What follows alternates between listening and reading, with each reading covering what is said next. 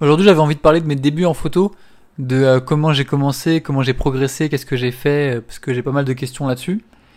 Donc moi, il faut savoir que j'ai commencé la photo, c'était en 2014, juste avant de partir aux États-Unis, sur la côte ouest.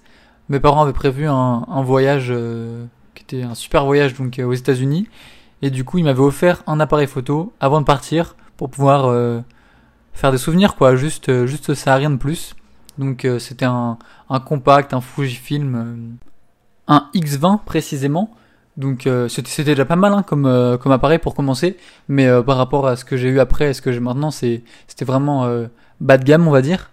Et donc voilà, c'est comme ça que j'ai commencé. Je suis parti aux États-Unis, j'ai fait mes photos de touristes qui, quand je les regarde maintenant, sont vraiment mauvaises. Mais non, je rigole, il y en a quelques-unes qui, bah, pour, pour des premières photos, pour mes premiers tests, c'était pas mal, mais par rapport à ce que je ferais maintenant, c'est vrai que c'est frustrant parfois de voir ces premières photos. Et, euh, et donc voilà. Ensuite, quand je suis rentré à Paris, j'ai continué de faire des photos parce que c'est quelque chose qui m'avait plu. Donc j'ai fait des photos de mes amis. Déjà, je faisais des shootings euh, quand je sortais les voir. Je faisais des trucs euh, vraiment assez assez simples, mais mais qui qui plaisaient mais j'avais pas de, style en particulier. Je shootais euh, un peu ouais, tout ce que je voyais, donc je faisais du portrait avec mes amis, je faisais un peu d'architecture, mais euh, il me semble pas énormément. Il va falloir que je fouille un peu dans mes archives pour voir ce que je faisais.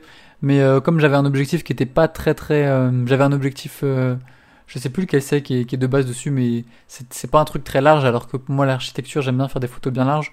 Donc surtout des portraits, je pense, et un peu un peu des paysages. Mais, mais ouais, surtout un peu tout ce que je voyais, j'essayais, j'essayais de toucher un peu à tout. Et, euh, et je découvrais euh, petit à petit comment ça marchait, euh, les différents formats de photos, le JPEG, le RAW, euh, tous les, les, les, logiciels, Lightroom, Photoshop, tout, ce qui, tout ce qui marchait en rapport avec la photo. Donc qu'est-ce qui m'a donné envie de faire de la photo, qu'est-ce qui m'a attiré? C'était... Hmm, je sais pas, c'était... C'était la facilité peut-être, parce que quand même par rapport au dessin ou à la peinture ou ou à d'autres d'autres d'autres domaines artistiques, la photo c'est c'est simple à faire dans le sens où il faut juste appuyer sur un bouton, même si c'est beaucoup trop réducteur de dire ça parce qu'il y a beaucoup de paramètres et beaucoup de, de timing et beaucoup beaucoup d'autres euh, beaucoup d'autres facteurs en jeu. Mais en fait, du moins pour commencer, il y a besoin de beaucoup moins de compétences pour avoir des premiers résultats par exemple. Comment dire On peut faire une photo d'une chose qui est belle, et ça va faire une photo, on va dire, belle, facilement. Alors que la même chose dessinée ou peinte, ça va être beaucoup plus dur. Mais ensuite, plus on va progresser en photo, enfin c'est juste un avis personnel, mais moi je pense que plus on va progresser en photo, plus on va se diriger vers un... En fait, quand on commence, on, on prend en photo des choses qui sont belles ou qu'on trouve belles. Donc euh, des, des couchers de soleil ou des portraits euh, avec euh, nos amis qui sont les, les, plus beaux ou quoi que ce soit. Donc des arcs-en-ciel, des trucs qu'on trouve beaux pour que la photo soit belle. Et plus on progresse, plus on évolue, plus on tend, je trouve, à faire des photos de choses banales en les rendant belles. D'aller dans des lieux qui n'ont rien de spécial avec euh, des modèles euh, qui n'ont rien de spéciaux et juste réussir à trouver quelque chose d'assez original avec une composition, avec une recherche euh, artistique plus poussée que juste des beaux habits, un beau modèle, un beau lieu et hop, la photo est belle. Ça, c'est ce qu'on tend à faire plutôt quand on, quand on débute. Et moi, j'ai débuté seul. J'ai fait beaucoup, beaucoup de photos seul parce que, bah d'accord, j'étais en, en vacances pour commencer, donc déjà j'étais, j'avais pas d'autres photographes pour m'aider. Ensuite, j'étais avec mes, mes potes, je faisais quelques shootings. C'était, c'était vraiment, je shootais énormément euh, seul avant de, avant d'avoir, euh, d'avoir euh, commencé à rencontrer d'autres photographes. En fait, j'ai commencé à rencontrer d'autres photographes quand j'ai eu Instagram. Et je l'ai pas eu tout de suite quand j'ai commencé. C'est ça peut-être qui, qui change par rapport à ceux qui commencent aujourd'hui. Ceux qui commencent aujourd'hui, ils ont directement accès à tous les réseaux sociaux. Enfin, j'avais accès même quand j'ai commencé, c'est juste que j'avais pas de compte Instagram ou quoi que ce soit. Alors qu'aujourd'hui, tout le monde a déjà un compte euh, Insta, Facebook, Twitter, quasiment, quasiment tout le monde en a déjà un, même s'ils font pas de photos. Alors que moi, euh, quand j'ai commencé, c'était pas ça. Tout le monde n'en avait pas forcément un pour faire ça. Enfin bref, du coup, euh, j'ai commencé tout seul. Et ensuite, avec Instagram, bah, c'est là que je me suis rendu compte des opportunités incroyables que, que ce réseau pouvait offrir et que Internet pouvait offrir en fait. Et c'est là que je me suis, je me suis trouvé des amis. Après, il y avait déjà des amis euh, dans mon collège, lycée, euh, qui faisaient un peu de photos. J'ai fait un peu de photos avec eux, mais non, je crois que la première personne vraiment, c'était sur Instagram que je l'ai rencontré. vraiment, ouais, sur Insta. Et ensuite, ça, c'est parti de là.